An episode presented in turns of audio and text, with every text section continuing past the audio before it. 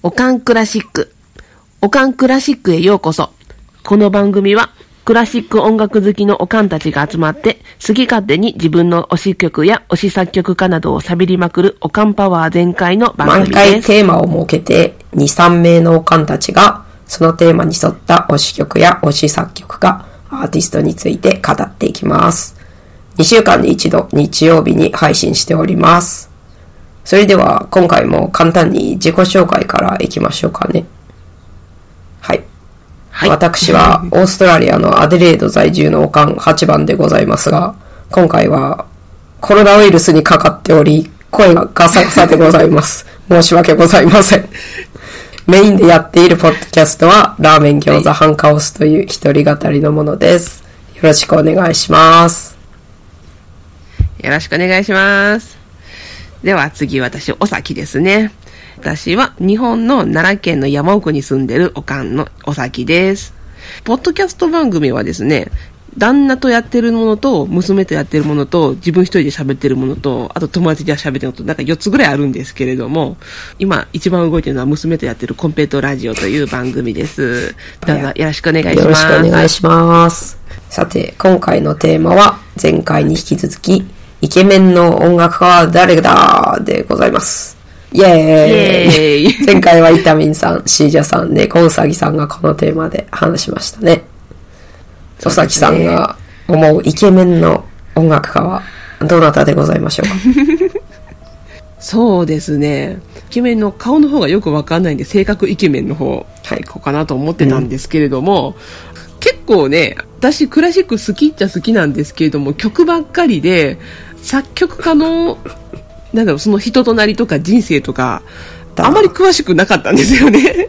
なので、一番作曲家について知ってたベートーベンについて、とりあえずざーっと調べて、で、彼のイケメンなところを語れたらなと思っています。はい。それでは、ベートーベン話、聞かせてください。はい。そうですね。もう恥ずかしながら本当に知識がなかったので、作曲家の誰がどの時代に生まれてとか、その辺の時代の背景とかも全然わかんなかったんですけども、ベートーベンとか、その時代の、なんでしょう、作曲家を、なんかわかりやすくイラストで描いたりとか、残ってる肖像画とか、作曲家を使ったパロディのアニメとか、そういう番組とかを見てると、なんかベートーベンって、こう、おじさん手前の結構年いったうんお兄さんみたいな感じで書かれたりするんですよね。で、モーツァルトは結構若く書かれてることが多いんですよね。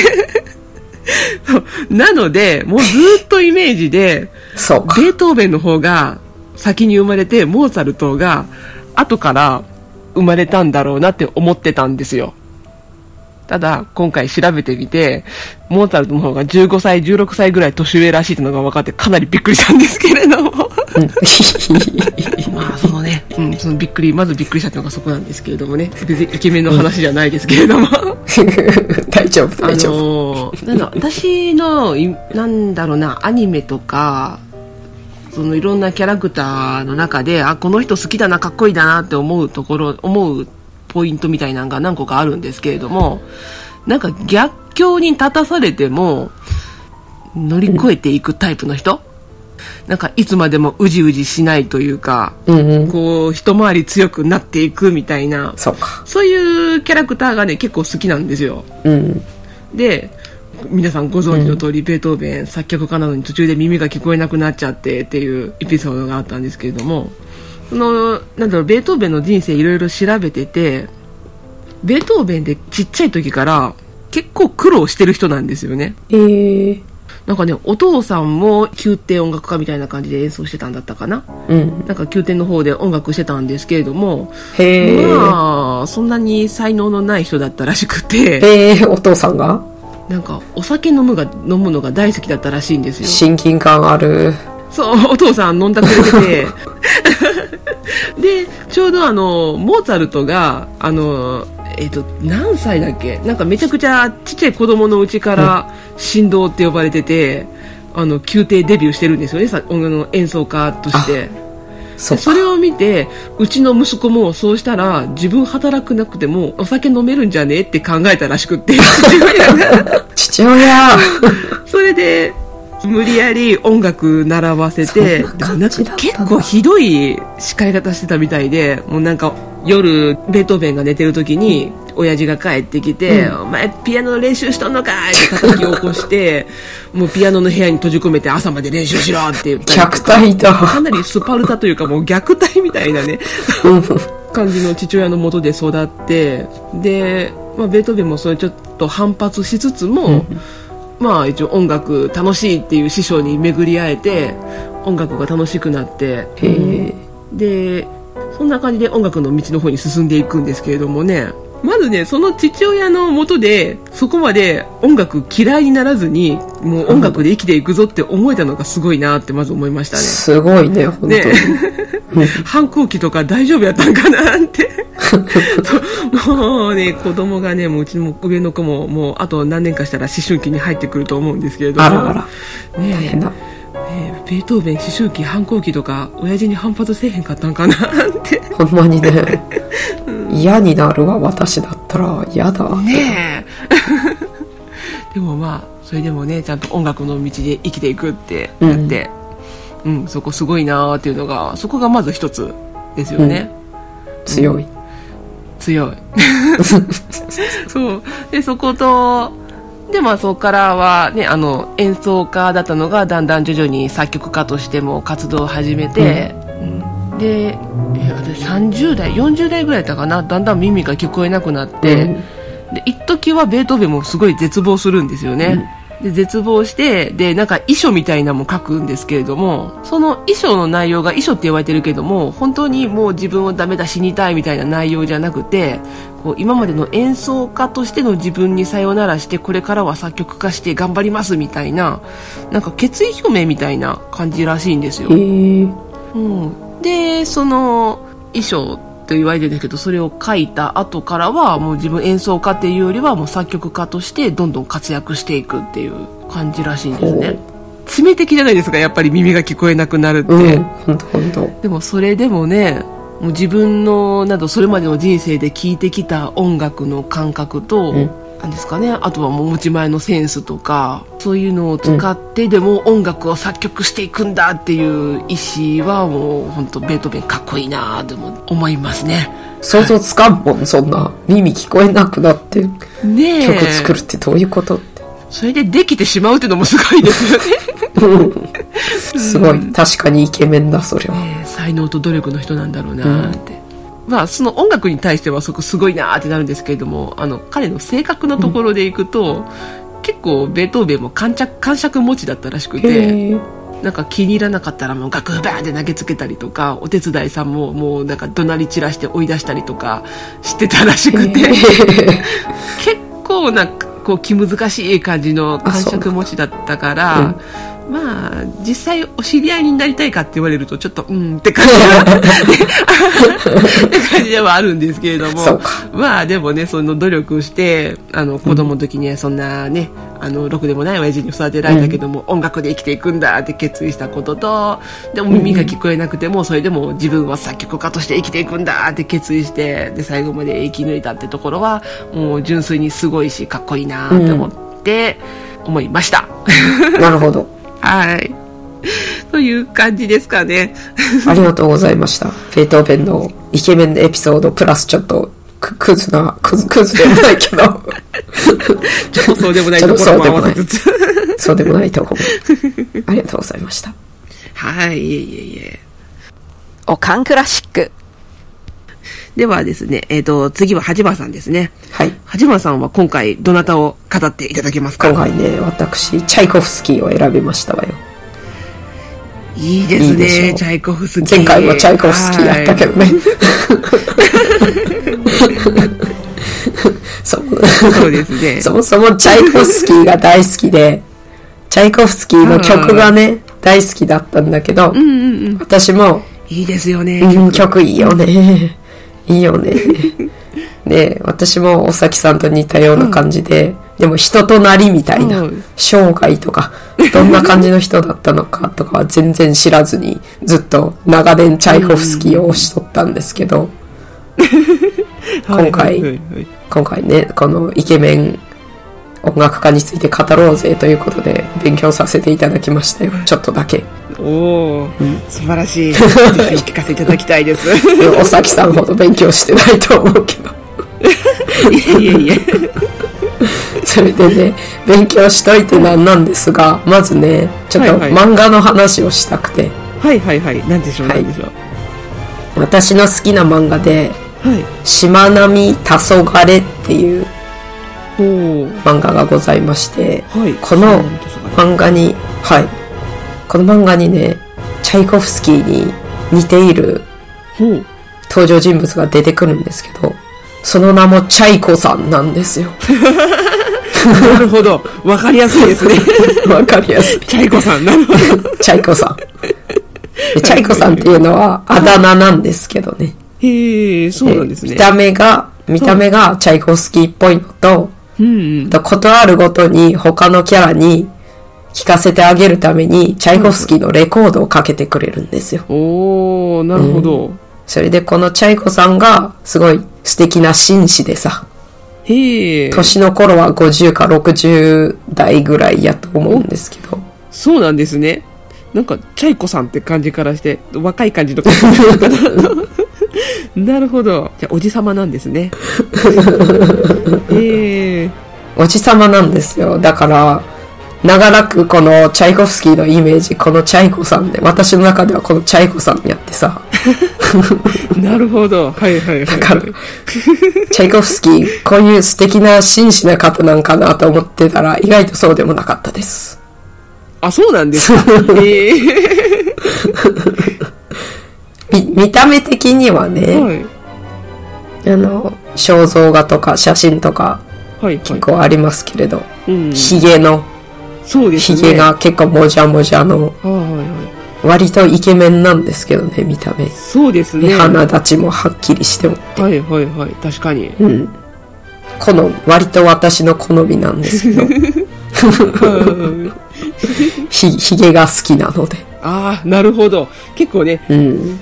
なんか立派なヒゲですよね、チャイコ立派なひげ。ねえサンタさんみたいなヒゲ。サンタさん、確かに、ちょっとサンタさん。ひげ具合が。うん。調べて気づいたけど、はい見た目ちょっと私の夫に似ておりました。あ、そうなんですか。お、目元とかね、ひげとかね。へえ、そうなんですね。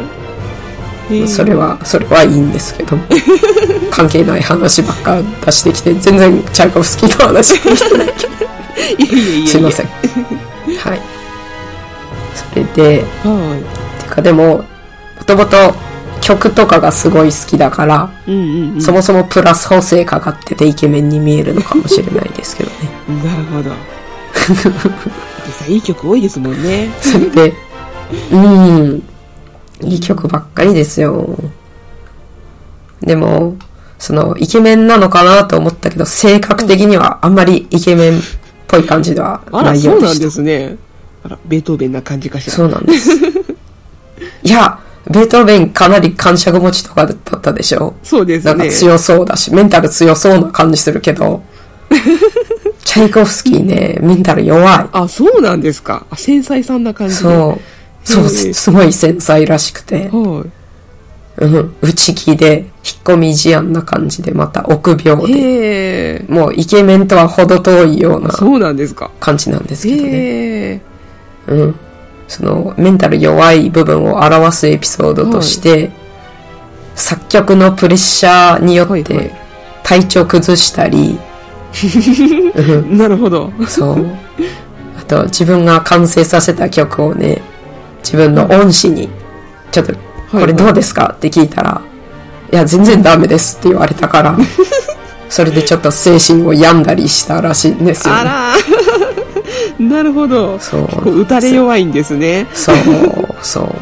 でもこんな、こんな性格で、よう、よくこんなにも大量の名曲を出して、そういうとこそはう、ですよね。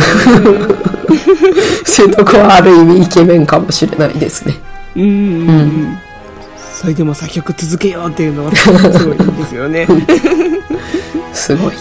すごいわ、ほんまにね。そそれで、イケメンエピソードを探そうと思いまして。ちょっと恋愛関連を。ちょっと見てみたんですけどね。ただね、この、さっき、先ほど述べたチャイコさんが、漫画のチャイコさんが、同性愛者の方で、おおなるほど。だから、チャイコフスキーも、同性愛者なんかなと思って見てみたら、どうやら、どうやらそうあらしい。そうなんですね。お、すごい、なんか調べてキャラクターを作ったんですね、チャチャイコさんは。そうかもしれないですね。で、このチャイコさんの多分本名がね、イリアさんって言うんですけど、イリアさん。このイリアさんは、チャイコフスキーのお父さんの名前らしいです。だからやはり、はいはいはいはい。ちょいちょいね、ちょっと、チャイコフスキーからちょっと、うん。インスピレーションを得ているのかな、みたいなとこありましたけなるど。ほど。あ、そっか、イリア。日本でもロシアでもいますね、イリアさん。うん。いまいちこのチャイコさんは日本人なのか、ロシア人なのかわからないんですけどね、この漫画のチャイコさんは。あ、そうなんですね。へはいえ。それで、同性愛らしいということで、なんでそういう感じなのかというと、はい。そのチャイコフスキーが生きていたはい。時点では、その時点のロシアでは同性愛が違法だったので、おおそうなんですね。うん、うん。だから公言できなかったという。感じなんですけども、はいはいはいなんかいろいろ、いろいろ後世の人が調べた結果、やはり同性愛者だったのではないかという話が出ております。で、この話は、あのどこやらのウェブサイトで見た気がするんだが、はそのウェブサイトを後から探したけど見つからなかったので、実際そうだったのかどうなのかわからないけど、い。なるほど。が 学生時代に、はいはい。あの、すごく仲良しの後輩のお男の方がいらっしゃって。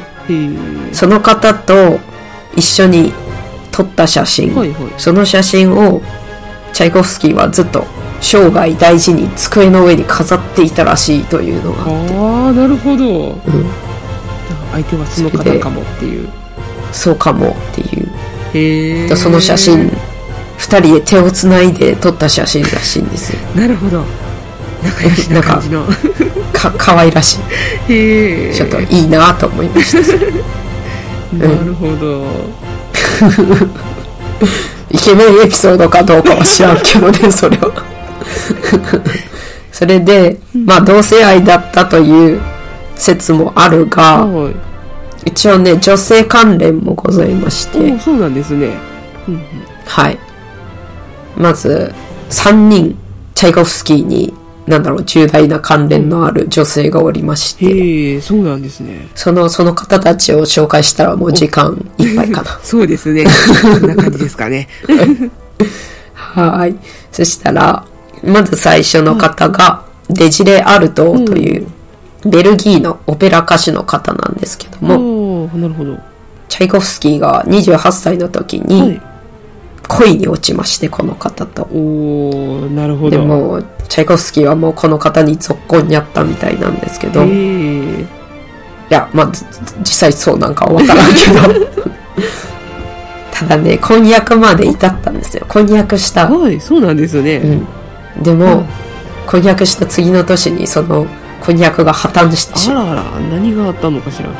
何やったんかなと思って、ちょっと見てみたら、うんこのデジレさんが海外でね、うんそのオペラの公演してる時に、スペイン人の男性と出会いまして、なるほど。その方と結婚してしまったんですよね。それは辛い。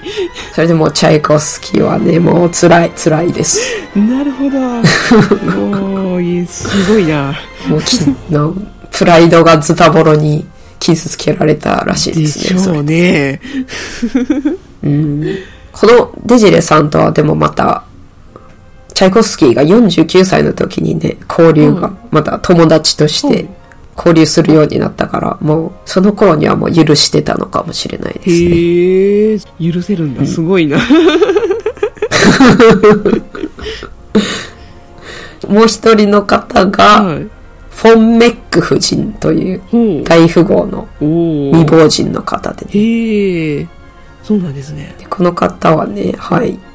チャイコフスキーが36歳の時に、このフォン・メック夫人がうん。チャイコフスキーの作った「テンペスト」という曲を聴いてはい感激しましてね。そこから資金援助パトロンみたいな感じでお金を支援しますわよって言われて。そうなんですね。おそれはなかなか嬉しい話ですね。うんうんうん。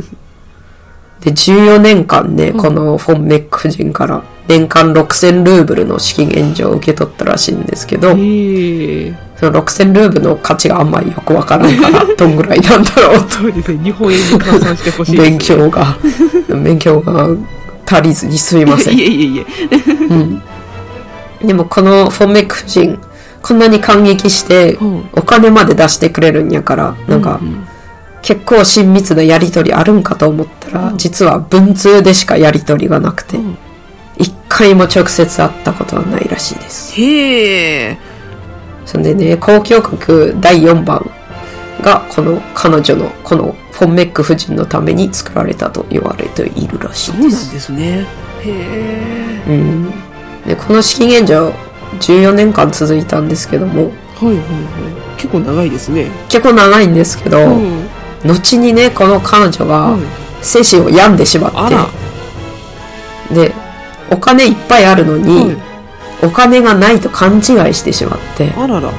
だからもう資金援助を打ち切ったという。話らしいです、そうなんですね。うんそうなんですあららららら。彼女に一体何があったんでしょうね。これに関してはあのチャイコフスキーがブチギレたらしくて「いやお金もらっといて」みたいなそこ綺麗ね。今までありがとうって話じゃないのか。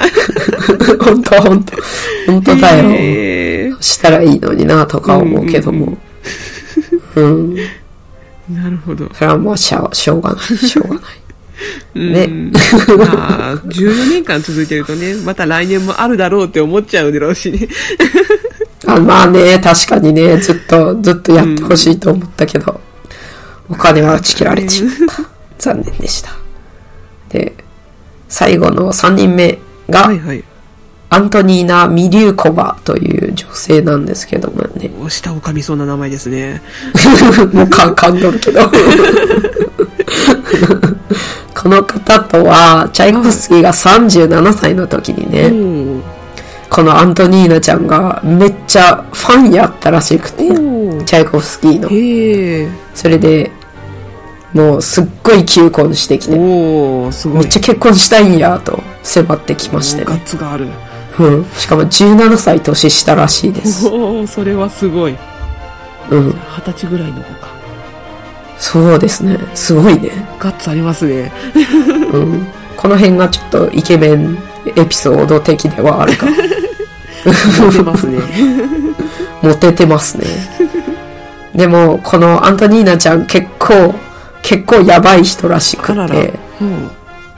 うん。結局結婚はしたんですけど、したんですね。もう、でもチャイコフスキーはこの結婚生活はい。を通してもう、精神を病んでしまって、アントニーナちゃんがやばすぎて、あらら。それで自殺を図るほどやったらしいんですよ。えーそんなに。へえ。じゃあ、なかなか、こう、パンチの効いたお嬢さんやったわけですね。そんな感じなんですよ。へえ。だからね、ななんか、このアントニーナちゃんから逃げるために、引っ越しを何回もしたらしいですけども、よっぽどや、怖いんだ。ね本当どんなヤンデレなんだよって思いますけどね。え。で、そしてこの結婚機会も、き結婚した期間っていうのは3ヶ月にも満たなかったらしくてね、ええ。相当やばかったというこあ、とが。でも、3ヶ月でそんなに回んなきゃってなるくらいの。そう。恐ろしい。い。なかなか、すごいお嬢さんか。そう。そういう感じであんまりね、はイケメンっぽい恋愛エピソードなかったですよ、チェイコフスキー。い。なるほど。曲はいいのに。性格、性格からもそんなイケメンぶりは感じられなかったし、うんそういう感じであんまり、その、見た目はイケメンかもしれんが、エピソード的にはイケメンっぽくはなかったです。なるほど。そういうわけで、長くなりましたが、私のチャイコフスキー話はこんくらいでございますな。ありがとうございます。おかんクラシック人掘り下げて調べると面白いですね。ね面白いですよね。ああとは私のは、ウィキペディアとか、その辺のウェブサイトとかで調べたことなんで、ちょいちょい実際とは違うかもしれないのですいません、そういう憶測で喋っているところもあるかも。私も結構ネットで調べただけなので、はい、ちょっと違う、間違ったところもあるかもですけれども、はい。まあ、そこはしゃあないということで。すいません、そういうとこは。うん。エンタメとして聞いていただければ。ね。そういう説があるらしいぐらいに思ってもらえたら、そんくらい。そして今回できたら BGM を関連、関連曲の、その作曲家の BGM を流すかもしれませんので、ね。それらの、はい、Spotify とか YouTube のリンクありましたら概要欄に貼っておきますので、聞きたい方はぜひ聞いてみてくださいね。聞いてみてください。はい。そういうわけで次回も別のおかんたちが何かしらテーマを選んで語りますので楽しみにしてくださいね。ね。では、今回この辺りで終了ですかね。はい。はい。では、えーよろしければ番組の感想をハッシュタグおかんクラシックでつぶやいてください。えーまた、おかんクラシックのツイッターアカウントを概要欄に貼っておきますので、ぜひフォローしてくださると嬉しいです。では、お聞きくださいましてありがとうございました。ではでは、またねー。またねバイバイ。バイバイ。